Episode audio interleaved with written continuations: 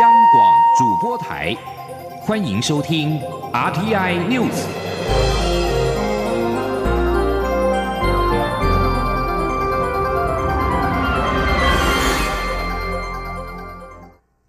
各位好，我是主播王玉伟，欢迎收听这节央广主播台提供给您的 RTI News 新闻。首先带您关注国际焦点。英国国会二十九号晚间表决通过脱欧协议修正案，要求用替代方案取代爱尔兰边境保障措施。英国首相梅伊将重新前往欧盟，重启脱欧协议谈判。资深保守党议员布雷迪提出这项修正案，移除爱尔兰边境保障措施，以替代安排来取代。这项修正案最后是以三百一十七票支持、三百零一票反对，惊险通过。梅伊在表决结果出炉之后表示，这显示只要改变边境保障措施的部分，议员就愿意支持脱欧协议，并且在国会取得足够优势，让英国可以有协议离开欧盟。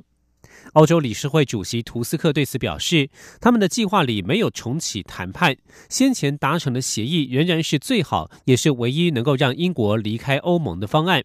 法国总统马克宏稍早也警告梅伊，不要期望欧盟会顺从英国的要求。继续关注台美关系，美国制定《台湾关系法》，今年四月将满四十周年。美国在台协会 AIT 处长厉英杰表示，规划在今年四月将举办大型庆祝活动，邀请美国官员、国会议员来台共襄盛举。此外，台美也将合作举办八场全球合作暨训练架构 （GCTF） 工作坊。被视为台美关系基石的《台湾关系法》在美国国会通过之后，由时任美国总统卡特在一九七九年四月十号签署，效力回溯至当年的一月一号。AIT 在一九七九年依《台湾关系法》成立，负责推动台美实质关系。李英杰日前首度接受台湾媒体专访，他向中央社表示，规划今年一整年将举办一系列庆祝活动，凸显台美关系四十年来的发展与成果。预期届时将有重要的国会议员来台参加活动，并期盼美国行政部门也派资深官员出席活动。有关来台访宾的部分，目前尚未定案。此外，A I T 花了新台币七十六亿元打造的内湖新馆，去年六月落成，但人员至今仍在旧址上班。林英杰表示，现在已经开始搬迁部分物品，不过仍需等到美国国务院核发相关建物验收证书之后，才能够完全进驻。A I T 目前仍持续在信义路现址提供服务。继续关注的是财经消息。台湾的酪农业长期面临缺工问题，农委会曾经在二零一六年向劳动部提出乳牛饲育业引进外劳试办方案，但是劳动部咨询小组决议暂缓。今年农委会再度重提，并且将在今天下午的会议上再度闯关。而根据了解，如果顺利的话，最快今年第二季就能有外劳投入落农业，并且成为农业外劳的首例。但是如果再度遭到否决，一切又得回归原点。前天记者陈林信宏的采访报道：为解决农业缺工问题，农委会近两年来推出各项解决方案。首先是本国劳动力的运用，像是技术团、更新团等；另外也借用外国的劳动力，像是在台湾的侨生到农场打工等。不过，对于诺农业而言，农委会推出的学生打工或是假日农夫等，对解决缺工问题却难有帮助。不少诺农业者也向农委会反映，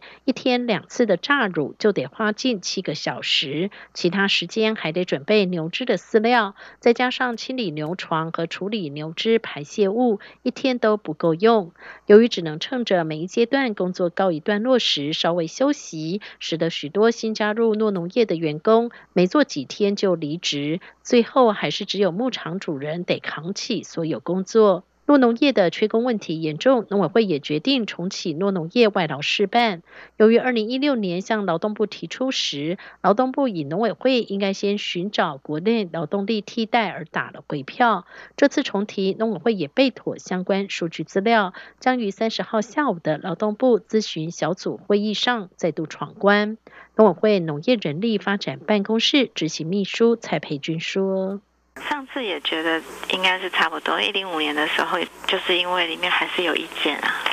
嘿，劳团的意见都会比较重，对他们会比较重视那个本劳的就业机会。那其实真的，如果本劳也真的不愿意去的话，那其实，在我们是实务上是有经验的，嗯，嘿，也有一些数字可以显示，所以就就看能不能说服他们。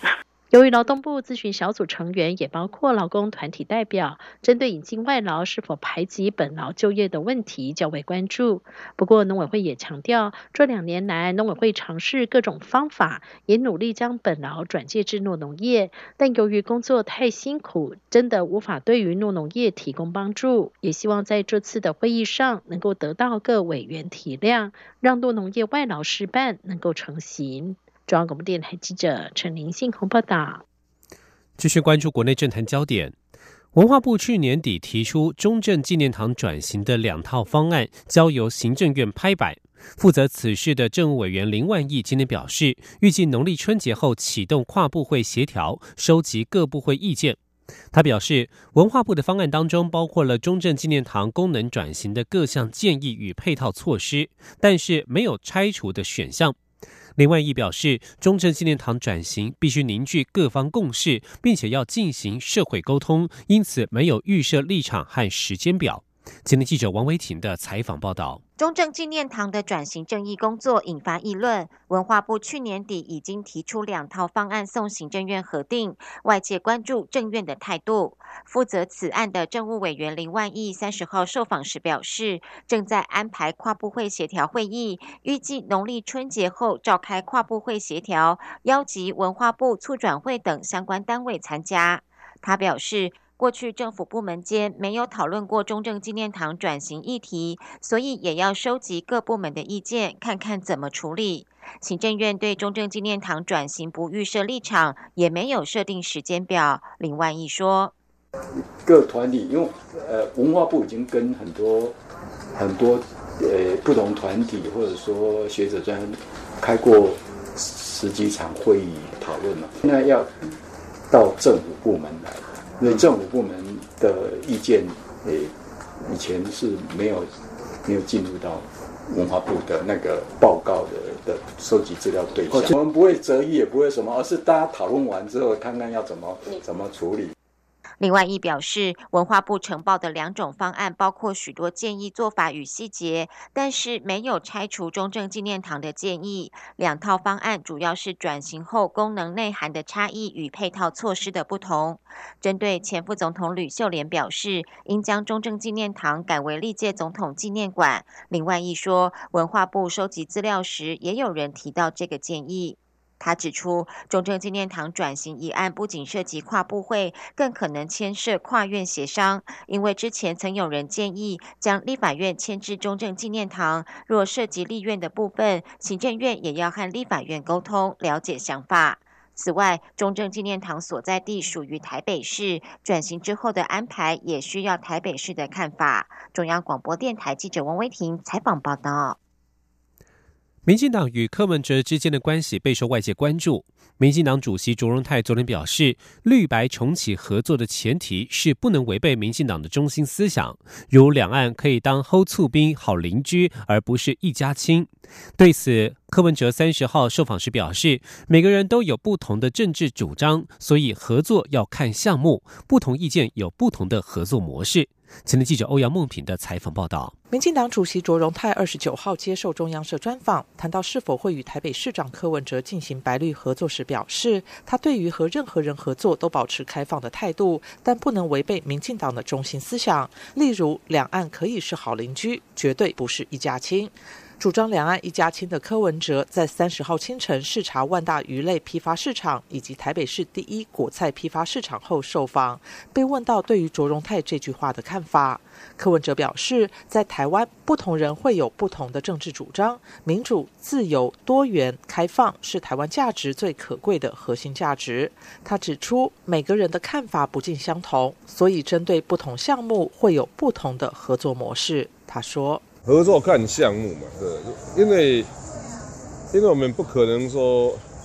讲一百件事情，每一百件事情意见都相同。如果意见全部相同，坦白讲，同一个同一个党的人都不见得一百个意见一一百个意见全部相同。所以在不同的意见有不同的这种合作模式。至于民进党是否可能与中国大陆当好邻居，柯文哲认为，如果从自己的角度看，无法确定；或许从美国、日本等国的角度检视，会比较容易思考这个问题。对于外界持续关注柯文哲现象与高雄市长韩国瑜韩流的异同，柯文哲说，这是一个很严肃、困难的学术题目，他也还在研究。柯文哲并表示，自己常开玩笑说，台湾已经从极端气候进入极端政治。一些数据让他很惊讶。过去在网络上一个新的风暴形成需要将近五十天，现在已经压缩到两个礼拜。台湾的政治文化转变速度变得更快。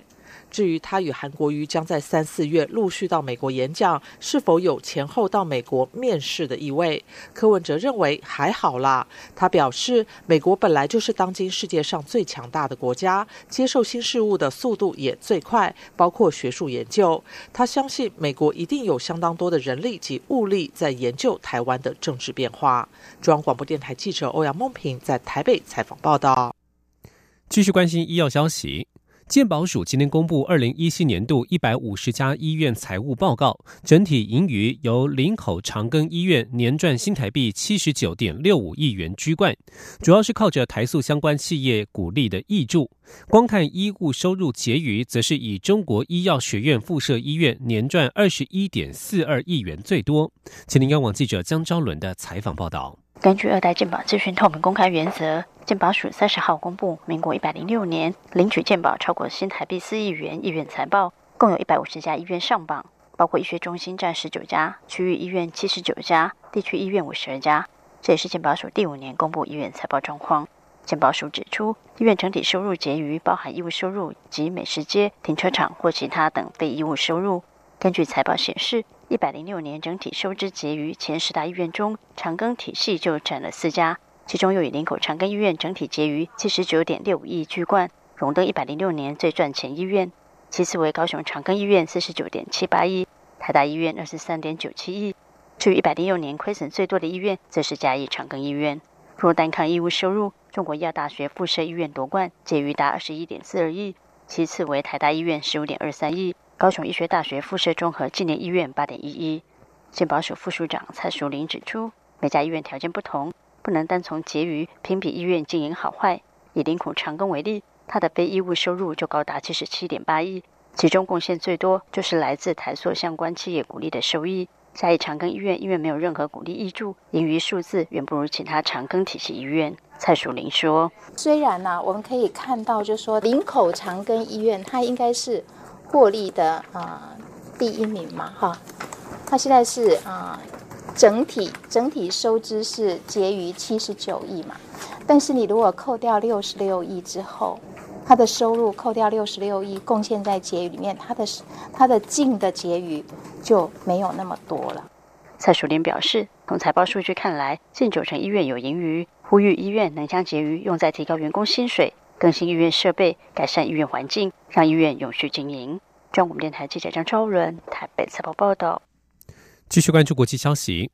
华为财务长孟晚舟二十九号在加拿大温哥华出庭，律师证实，美方已经向加拿大正式提出引渡要求，各方同意三月六号上午十点重返法庭，听取加拿大司法部长有关引渡案的决定。加拿大法院有三十天的时间裁定是否有足够的证据支持引渡，并且由加拿大司法部长拉梅提发布正式命令，作出裁定的期限是三月一号。另外，根据法庭文件，美国二月二十八号将就十项密谋窃取美国 T-Mobile 贸易机密的起诉罪名，在西雅图传讯华为公司旗下两个单位，而纽约布鲁克林的联邦检察官同样指控华为和分支机构犯下了银行和电汇诈骗，涉嫌违反美国对伊朗的制裁令，但传讯日期未定。华为案已经升高为华府和北京之间的紧张局势。美国财政部长梅努钦二十九号表示，他预期本周登场的美洲贸易谈判将获得显著进展。不过，他也强调，美国起诉华为与贸易谈判无关。以上新闻由王玉伟编辑播报，稍后请继续收听央广午间新闻。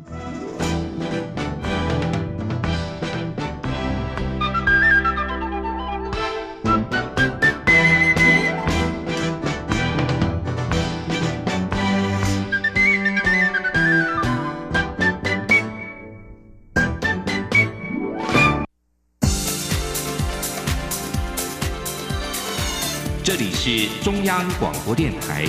台湾之音，欢迎继续收听新闻。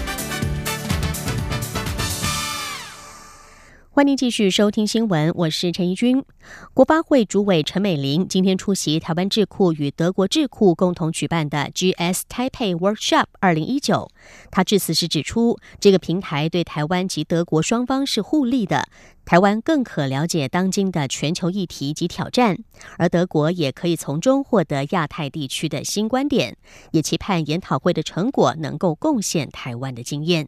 记者杨文军的报道。国家发展委员会三十号与德国基尔世界经济研究院。中华经济研究院共同举办 GS Type Workshop 二零一九，以促进数位时代人本发展为题，探讨如何在数位时代下，研提以人为中心的解决方案，为人类谋求更高的社会福祉。讲者包括德国日本学研究所的所长、日本政策研究大学院大学角南笃副校长、德国理工学院教授等十二位来自美国、英国、德国、日本、韩。韩国、新加坡、台湾七国专家发表演说与交流讨论，并吸引国内外约两百位产官学研界人士参与。国发会主委陈美玲致辞时指出 h a l 是 G20 智库群 T 二十的德国所属两大智库之一。国发会已经连续六年和 Kyle 合作在台北办理研讨会，而这次研讨会成果将于今年三月在德国柏林召开的 Global Solution Summit。GS 高峰会台湾分场的座谈会发表，将台湾经验贡献于全球议题的解决方案。他说：“It has indeed proven mutual beneficial to both of the Taiwanese and German sides. By engaging with a group of opinion leaders and experts inside and outside the region, the Taiwanese stakeholders involved have become better informed.” of those emerging global issues and challenges. Our German partners can also gain new insights from the Asia Pacific region to enrich their discussions in the G20 and the T20 community.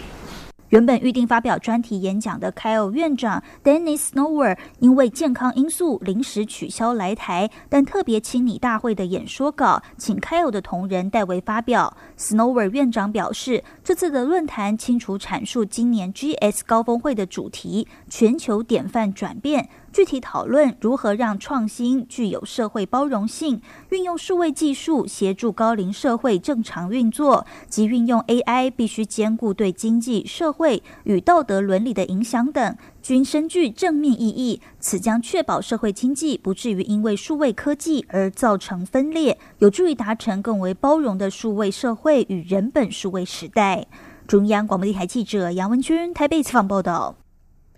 越南十七所高中的校长及代表组成教育访问团，日前来台湾参加交流活动，并且在台越双方的教育官员见证之下，分别和台湾十所大学及二十所高中职签署了合作备忘录，规模庞大。访问团也建议各大学今年起多制作有越南文的入学宣导手册，更能够鼓励越南学生来台就学。记者陈国维的报道。越南教育访问团来台进行七天交流，在教育部的安排下，十七所越南高中的校长及副校长和高雄科技大学、屏东科技大学等十所台湾大专校院，以及彰化高中、北科复工等二十所高中职签署合作备忘录，内容涵盖交流互访、交换学生及视讯学习等项目。教育部次长林腾蛟表示，目前在台就读大专校院学士班及产学专班的越南学生超过一万人，而有东南亚国家背景的新二代学子约有十四万人，其中就读高中职以下的越南新二代就超过九万人，都居东南亚各国之冠。这十四万多的学生里面呢，其中有九万六千多名是越南新二代的孩子，是所有新二代的学生孩子里面是占的比例人数是最多的。呃，这也表示台越双方不仅是在教育的交流哈，透过家庭关系的一个建立。更紧密的一个关系。教育部这次也安排国内的高中校长就教育理论面与实务面分享学校经营，同时安排体验及参访活动，让越南访问团的师长了解台湾高中时的办学特色。参访行程中也由来台就学的越南籍学生担任翻译，以流畅的华语和越南语展现在台学习的成果。访问团建议教育部往后可将台湾的大学简介及入学相关资讯，以华文、英文及越南文制成宣导。导手册在每年六月配合越南升学辅导说明会，提供越南各中学的生涯辅导老师们参考，可以促使更多越南学生来台就学。中央广播电台记者陈国伟台北采访报道。农历春节即将到来了，而在国人准备欢度春节，国军各单位则是上紧了发条。除了既有的战备任务之外，也运用兵力加强非洲猪瘟的侦巡。国防部发言人陈忠吉今天表示，除了相关单位投入演习之外，一旦发现猪尸，就会以战情系统即刻回报，以高标准来应应非洲猪瘟。记者肖兆平的报道。国防部全力配合政府防疫非洲猪瘟，即便是春节期间也不敢松懈。国防部发言人陈忠吉三十号表示，各单位除了已经与各县市政府执行防疫演习外，也加强海上与岸边侦巡。一旦发现蛛尸，就会以战情系统回报。陈忠吉说：“如果有发现这个不明的蛛尸等等，我们都会循战情的系统再做回报。那么相关的这些资源的能量，也透过行政院召开相关的会议，还有国防部跟其他各部会。”做好的协调联系，把这个防疫工作呃能够做得滴水不漏。除了对非洲猪瘟疫情上紧发条，国军医院的医疗服务也不因春节中断，急诊跟住院服务都是维持正常服务状态。国防部医务计划处副处长夏中庆进一步表示，急性上呼吸道感染。急性肠胃炎以及发烧是过去三年春节期间国军医院前三大急诊疾病。夏中庆特别呼吁国人要做好个人卫生工作外，也不要因为休假就暴饮暴食。他说：“那我们在这边做一个建建议的作为，有几点：勿暴饮暴食，能够重质不重量；饮酒勿过量，零食应该节制。”不仅提供医疗服务，国防部也提供离岛输运服务。国防部表示，根据近三年统计，空军共派遣一百三十六架次的 C 幺三栋，输运共七千七百零二位居民。今年也是一样，会在不影响战备任务下，支援交通部需求，派遣 C 幺三栋待命执行离外岛输运。中央广播电台记者肖兆平采访报道。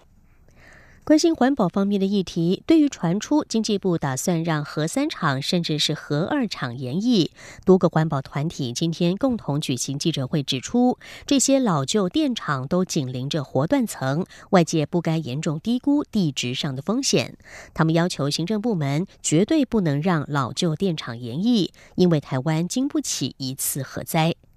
记者刘品希的报道：以核养绿公投过关后，行政院不再为飞核家园设定二零二五年的期限，并传出经济部评估核三厂延役的可能性，引发环保团体强烈反弹。由多个环保团体组成的全国废核行动平台，三十号上午在立法院举行记者会。绿色公民行动联盟副秘书长洪胜汉指出，以核养绿公投案的主文是废除电业法第九十五条第一项。也就是不再透过法律限制非核家园政策的期限，并未提及老旧核电厂可以在使用四十年后延长使用。但许多永和人士与媒体却一直鼓吹，如果政府不延役老旧核电厂，就是违背公投结果，这根本是刻意扭曲主文意义。地球公民基金会主任李汉林则表示，上周台大地质系教授陈文山投出媒体，指三座核电厂都紧邻活动断层，恒春断层更是直接经过核三厂内，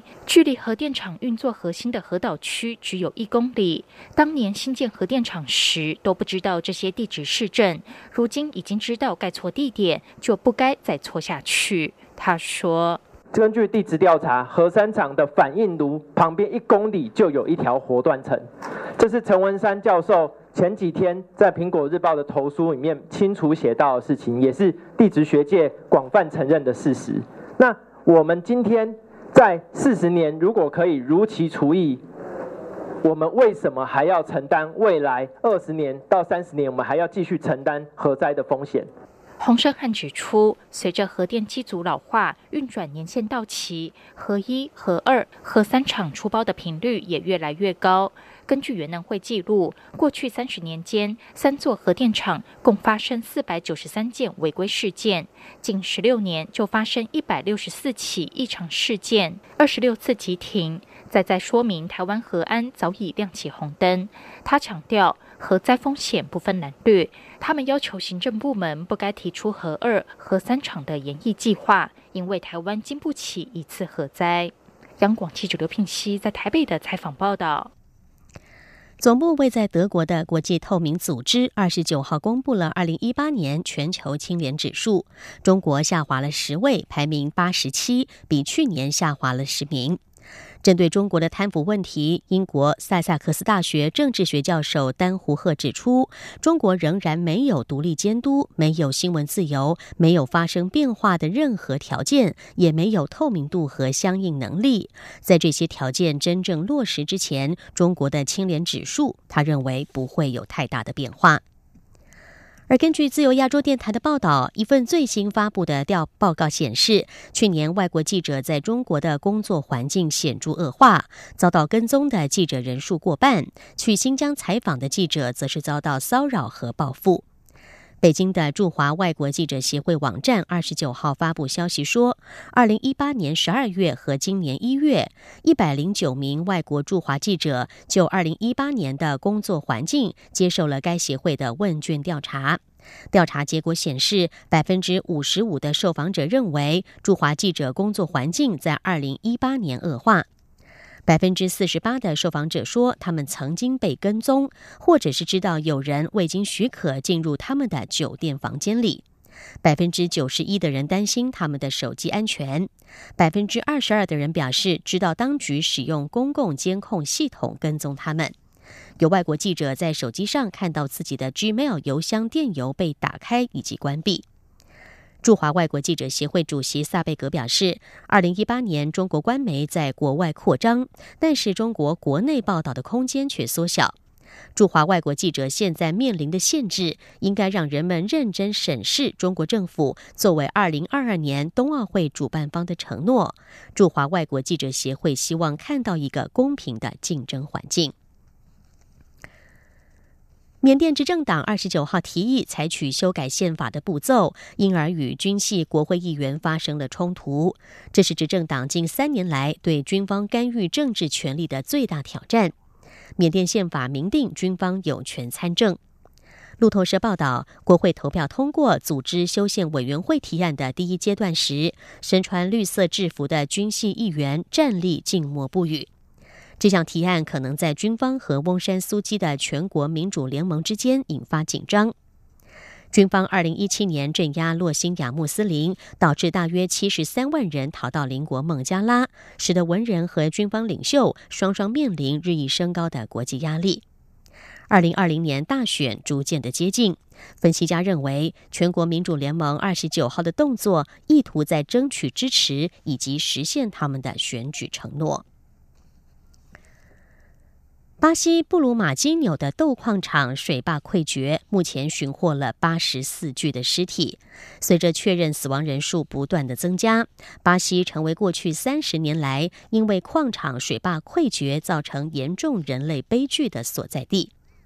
联合国环境署的报告记录，一九八五年以来最严重的水坝溃决意外。仅仅在过去五年，全世界就发生了八起重大事故，其中三起都在巴西。联合国关于矿坝报告的作者之一，巴西地质学家巴斯托斯表示，布鲁马基纽的悲剧肯定会成为世界矿坝溃决引发的灾难之最。根据联合国报告显示，在过去十年，巴西是矿坝溃决严重事故发生最多的国家，其他国家还有中国、美国、以色列、加拿大和墨西哥。